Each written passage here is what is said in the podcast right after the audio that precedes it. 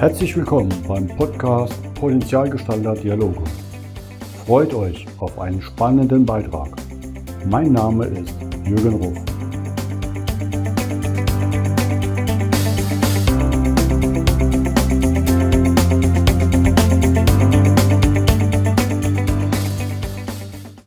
Willkommen zum heutigen Podcast. Heute freue ich mich wieder, einen Obstalsboomer zu Gast zu haben. Ich musste mehrfach an die Nordsee fahren, um ihn endlich auch mal persönlich zu treffen. Holen wir heute auch den Podcast nach, weil vor Ort ist er immer voll und ganz im Arbeitsleben aufgegangen. Da hatte ich nie die Chance, Jetzt sage ich willkommen, Dieter Hummers aus Friesland. Moin, moin. Moin, Dieter. Schön, dich hier zu haben. Wir können ja sagen, du bist einer der Urgesteine im Landhotel in Farel. Ja, ich bin recht lange dabei. So das große Glück, gleich zu Anfang des äh, Paradigmenwechsels beim Upsas Bohnweg dabei sein zu dürfen und äh, habe mich da gleich für interessiert und bin da richtig mit eingestiegen. Und nach wie vor bin ich Leidenschaft dabei. Das war ja auch ein spannender Wechsel. Ne? Also ich glaube, es war ja erst eine Übernahme vom Investor, das Upsalzboom, das Landhotel Teil teilweise und dann auch ganz übernommen hat. Und gleichzeitig hat sich Bodo auf die Reise gemacht mit euch, äh, diesen Kulturwandel anzugehen. Genau, ich bin zu der Zeit gekommen, als die erste Mitarbeiterbefragung war, die Bodo ja oft erklärt hat, die sehr schlecht ausgefallen ist und wo er sich dann auf den Weg gemacht hat. Und das Obstasboom Hotel Friesland in Farel hat sich als, wie er immer so schön sagt, als Kernzelle herauskristallisiert. Wir haben den großen Tagungsraum, wo sich mittlerweile ohne Corona natürlich zweimal im Jahr Obstasboom aus allen Häusern treffen und den Weg weiter bereiten. Das ist eigentlich meine, meine Frage von der weg, weil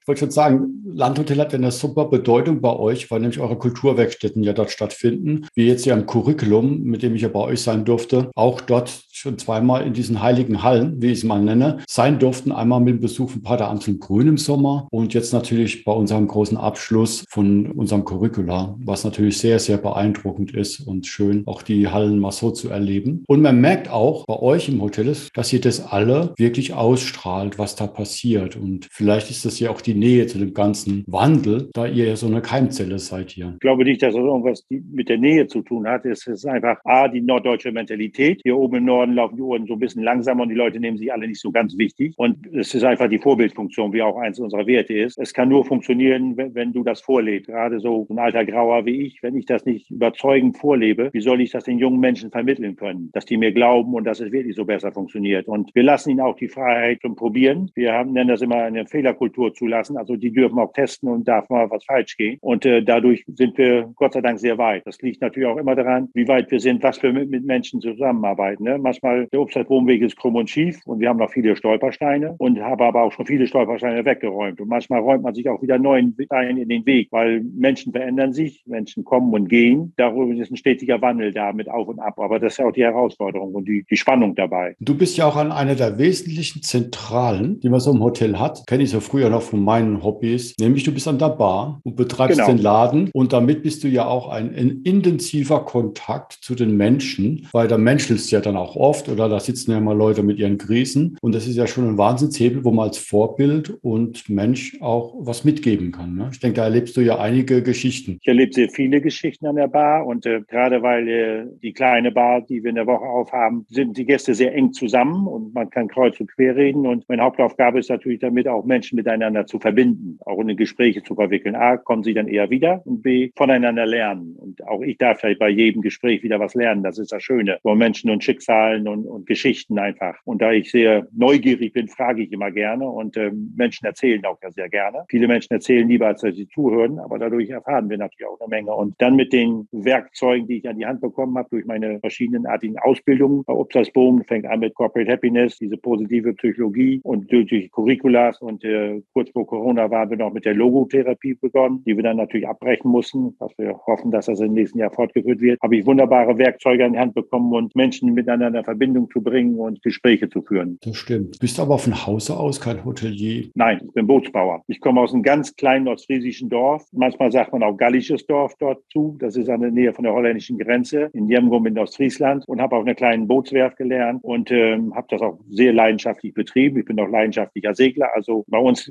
gab es keine Bewerbungsschreiben und sowas damals. Ne? Die Arbeiterkinder gingen alle auf die Volksschule und der Papa hat irgendwann gefragt, was willst du lernen? Dann habe ich gesagt, ich werde Bootsbauer. Und dann ist er zur Werft gegangen, hat gefragt, kann mein Sohn bei dir lernen? Und er sagte, ja, den kenne ich ja vom Segeln, kann am 1. August anfangen. So, das war die Bewerbungs- und Vorstellungsphase. Und äh, so, so lief das damals einfach noch über Netzwerke, wo man heute drüber lacht und denkt, was ist das für eine Zeit gewesen? Und äh, dann habe ich das auch ein paar Jahre gemacht, habe mich dann weiterentwickelt und irgendwann habe ich gemerkt, dass ich auch noch andere Stärken habe. Mein Jugendtraum war immer mal mit meinem kleinen Boot auf einer Insel zu wohnen. Und dann habe ich in die Zeitung geguckt, in die Samstagszeitung, in die Lokale, wo damals noch alle Stellen drin standen. Da suchte Obstersboom einen Hausmeister zur Insel. Okay, das machst mal für ein Jahr. Und den Sommer war schön mit meinem Boot da. Und dann bin ich auch neugierig gewesen, habe den Winter da verbracht. Und irgendwann, irgendwann musste dann äh, die Geschäftsführung auf Langeoog, das war noch unter Bodos Vaters Regie, äh, einige Leute entlassen, weil die äh, vergessen hatten zu buchen bei den Sachen, die sie verkauft haben. Und dann haben sie geguckt, wer kann was machen. Und den Hausmeister an der Bar kann am wenigsten Schaden anrichten und haben mich hinter den Tresen gestellt. Und dabei habe ich dann gespürt, dass mir das sehr liegt und dass mich also Freude bereitet und dass ich da mehr lernen will. Und ja, dann habe ich noch den Barkeeper-Beruf gelernt und bin dann nach sieben Jahren von Langhoch weggegangen, um, ja, das wurde mir zu eng, der Insel, und musste da als junger Mann noch ein bisschen raus und habe dann in großen Hotelketten gearbeitet, auch recht erfolgreich. Du hattest ein Mitarbeiterhandbuch und wenn du da fahnentreu nach arbeitest und ich gefragt hast, dann wurde es irgendwann auch Mitarbeiter des Monats, da kriegst du eine Urkunde und Blumenstrauß. Aber man wusste auch genau, nach zwei Jahren bist du frühestens wieder dran, weil die anderen ja auch alle mal Mitarbeiter des Monats werden müssen. Also hat nichts mit Wertschätzung zu tun. Dann,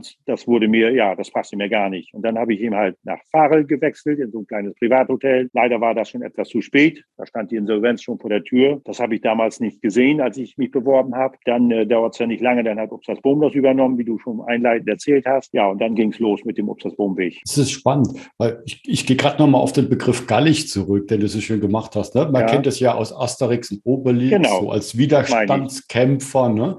Aber ja. man kann auch gallig, wenn ich aus dem Sport komme, sehen, mit Leidenschaft. Und das passt ja auch bei dir, ne? weil du machst die Sachen ja auch aus Leidenschaft. Auf jeden Fall. Ich habe, äh, ja, weil ich immer das neugierig gewesen bin und auch das Obstasboom dann anbot, einen Menschen mit über 50 noch äh, Schulungen anzubieten und Fortbildungen anzubieten. Ne? Und äh, ich bin immer neugierig gewesen. Somit war ich auch der, in der ersten Gruppe von Corporate Happiness mit drin, war in der ersten Gruppe mit drin, die sich getraut haben, nach Ruanda zu fahren. Und ja, das hat meine Neugier war immer größer als die Angst. Dadurch entsteht natürlich auch Vertrauen und ähm, andere Menschen auf den Weg zu bringen. Du schneidest gerade dieses Traumthema Ruanda an. Das war ja eins der Visionen, die Bodo auch mit reingebracht hat in den Wandel. Äh, nach dem Motto, wenn wir es schaffen, ähm, erfolgreich zu sein in der Bewertung des Unternehmens als Arbeitgeber, fangt ihr an, Schulen zu bauen in Ruanda. Ihr wart die ersten vier die damals nach Ruanda gegangen seid? Genau, das war, wir waren, äh, Bodo hatte das ja gesagt, wenn wir unter den ersten zehn der äh, besten Hotels sind, fahre ich mit euch nach Ruanda. Das Fünfjahresprojekt haben wir davon gemacht. Die äh, Herausforderung war, dass wir nach dem zweiten Jahr schon unter den ersten zehn waren, ich glaube sogar eins oder zweiten Platz. Und dann sagte Bodo, okay, wer fährt jetzt mit nach Ruanda? Das mit 120 Menschen dort in, in unserem Entwicklungswerkstatt. Und dann waren alle geflasht und keiner meldete sich spontan. Und abends haben wir uns zusammengesetzt und sagten, das kann doch irgendwie nicht sein, dass da jetzt keine Leute zusammenkommen. Und da haben wir uns zu fünf zusammengefunden und haben uns darauf beworben. Wie Bodo nach in seinem ersten Buch geschrieben hat, die Mutigen. Äh, wir fanden uns eigentlich gar nicht so mutig. Wir hatten auch alle Angst und viele Fragen kamen, habt ihr nicht Angst, dass ihr krank werdet? Ist das dreckig dort? Werdet ihr überfallen und alles mögliche? Und wir wussten ja nichts. Wir haben uns ja dieser Stiftung, der Fly and Help Stiftung angeschlossen. Deswegen war das schon safe und es gab ja schon Vorgaben. Und äh, wir gingen damals eigentlich dorthin, um zu, den Menschen zu helfen und dem was zu bringen. Und äh, wir haben aber ganz schnell gemerkt, dass das falsch war, dass wir, dass wir da waren zum Lernen. Ne? Und ähm, Dankbarkeit und Demut gelernt haben vor allen Dingen. Und ähm, das verändert einen schon im Leben. Wir haben dann äh, Bild, Bildmaterial mitgebracht und äh, meine Kollegin Anna hat einen kleinen Film gedreht und äh, den haben wir in der Entwicklungswerkstatt gezeigt, als da 120 Leute waren, nachdem wir wieder da waren und haben, ähm, dann hat jeder von uns fünf eine Geschichte erzählt, die ihm besonders bewegt hat und das kommt mir immer noch wieder an. Da standen da 120 Menschen auf mit applaudierend, mit Tränen in den Augen und das war der Flash. Dann, da war der Knoten geplatzt und von dem an fahren bis zu Corona-Zeit jedes Jahr ein Team hin, um neue Botschafter zu entsenden und wieder neue Ideen zu entwickeln, wie wir Geld spenden. Und ich glaube, in 22, das ist dann zehn Jahre, dann haben wir auch die zehnte Schule finanziert, wo wir wahnsinnig stolz drauf sind. Wahnsinnig beeindruckt, dass ihr dann zehn Schulen schon spendiert habt mit den Einnahmen, die ihr dafür spendet. Nicht nur wir, auch Gäste. Also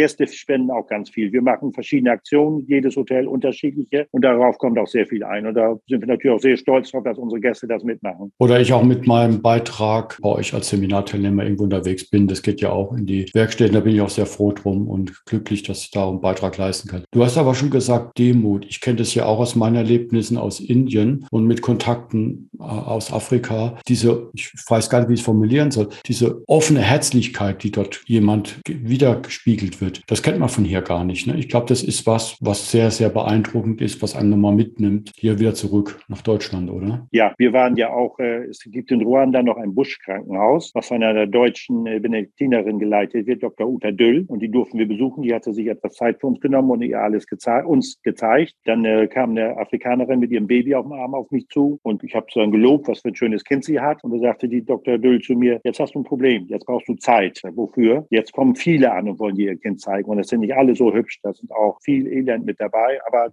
das musst du jetzt durch. Das ist kein Problem, das schaffe ich schon. Und da habe ich mich da tatsächlich auf eine Mauervorsprung gesetzt und dann kamen ganz viele Frauen und ich musste dann äh, alle nicken und sagen, wie schön das ist und dass sie kommen und stolz, wie stolz sie alle auf ihre Kinder waren einfach. Ne? Und diese Dame, was die dort leistet, ist übermenschlich. Wir haben auch verschiedene Aktionen eingeführt, wo wir für dieses Buschkrankenhaus sammeln dürfen. Und äh, vor zwei Jahren bei der Fly and Help Gala, das war so als Überraschung, da war sie zufällig in Deutschland, da kam sie dann als Ehrengast rein und tausend Menschen stehen auf und vor Demut und applaudieren. Das war ein großartiges Gefühl. Und dann sie, nochmal wieder treffen zu dürfen, das war, war was ganz Großes. Ich merke es auch bei dir, wie jetzt schon wieder Emotionen kommen. Und ich muss ja. ehrlich sagen, ich, ich habe den Film Stille Revolution selber auch schon oft eingesetzt in meinen Events. Und die Filme, die es über Afrika gibt, in die Links, die werden wir damit einbauen. Egal wie oft ich mir die anschaue, berühren die einfach. Das ist, ja. das ist sagenhaft. Da es ja so viele Filme von euch gab, habt ihr auf einmal auch einen großen Film draus gemacht, nämlich die Stille Revolution. Ne? Und hatte dann ja einen Profi auch als Filmemacher dabei. Den Christian Gründling, genau. Den Christian Gründling. Und man sagt, das ist ja ein sehr, sehr beeindruckender Film. Das Spannende ist, du spielst da auch wieder eine Rolle mit. Jetzt nicht nur mit dem Beitrag in Ruanda, sondern dein anderes Hobby, was wir vorhin schon hatten, nämlich dein Boot, ist da mit drin, nämlich als eigentlich Star, ne? weil ähm, sehr oft präsent zu sehen, wenn Bodo damit rumschippert. Ich hoffe, er hat es einigermaßen richtig gemacht.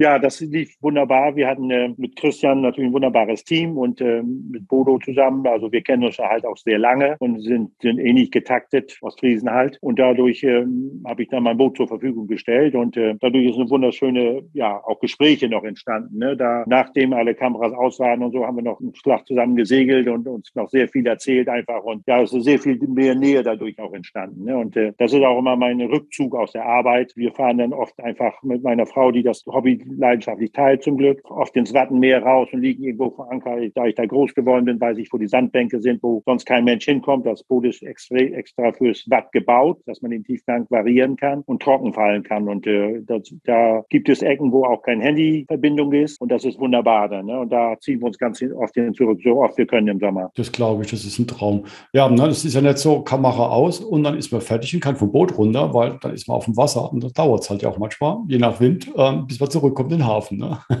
So ist da das, hat man ja. auch Zeit. Ja. Das wird dann gern vergessen. Nächstes Jahr gibt es aber jetzt nicht nur zehn Jahre Schulen in Ruanda, sondern bei euch steht ja auch schon wieder die nächste Kulturwerkstatt an. Ne? Die sind ja zweimal im Jahr, wahrscheinlich wieder im März. Und ähm, da ist auch einiges vorgesehen. Was, was kommt da? Auf was freut ja. ihr euch da schon? Also unsere Kulturwerkstätten heißen ja mittlerweile Entwicklungswerkstätten, weil da halt viel passiert. Und äh, das geht ja immer aus allen Häusern, kommen 10 bis 15 Menschen. Davon ist ein Teil schon dabei gewesen gewesen und der größte Teil sind immer neue Menschen. Wichtig ist ganz einfach, damit alle abgeholt werden und das nicht irgendwie ein elitäres Treffen wird, haben wir das vereinbart. Und da, äh, da gehen, arbeiten wir mit vielen Vorschlägen. Unsere äh, Kulturentwicklungsabteilung bereitet da schon wieder einiges vor. Es geht natürlich um Ruanda, ist ein Schwerpunkt wieder mit. Es geht um, um die Curricula. Es geht, die von Bodo ja immer mit und Mirko geführt werden. Und es geht auch dadurch, dass wir einiges machen. Die äh, Endphase der Gründung der großen Stiftung, ob das Bombwitz eine Familienstiftung werden, Familie Jansen gibt die Immobilien in die Stiftung und noch einige Sachen mehr halt. Und das Ziel ist, das Stiftungsziel wird sein, Menschen stärken und Umwelt schonen. Und da sind natürlich,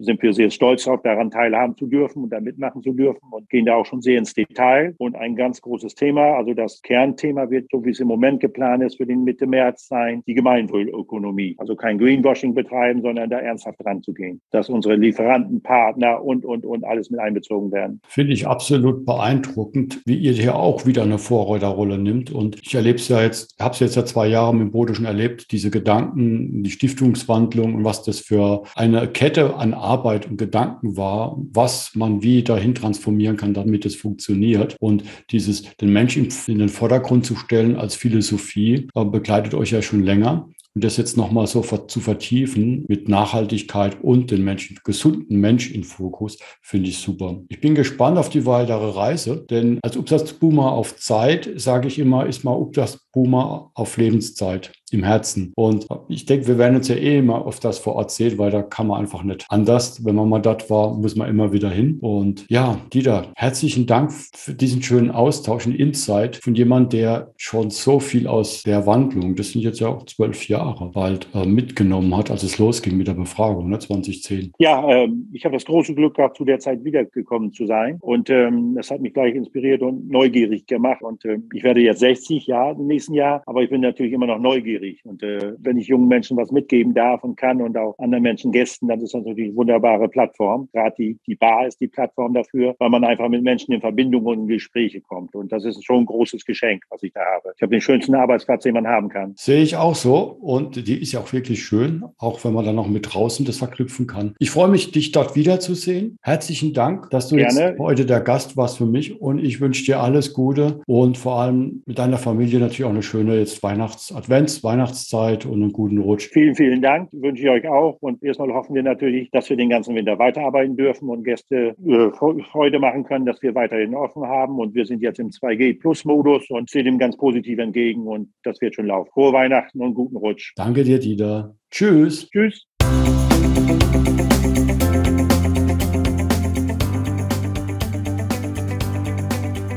Das war der Podcast Potenzialgestalter Dialoge jürgen.ruf.consulting. Vielen Dank, dass du vorbeigeschaut hast. Mache dir einen wunderschönen Tag.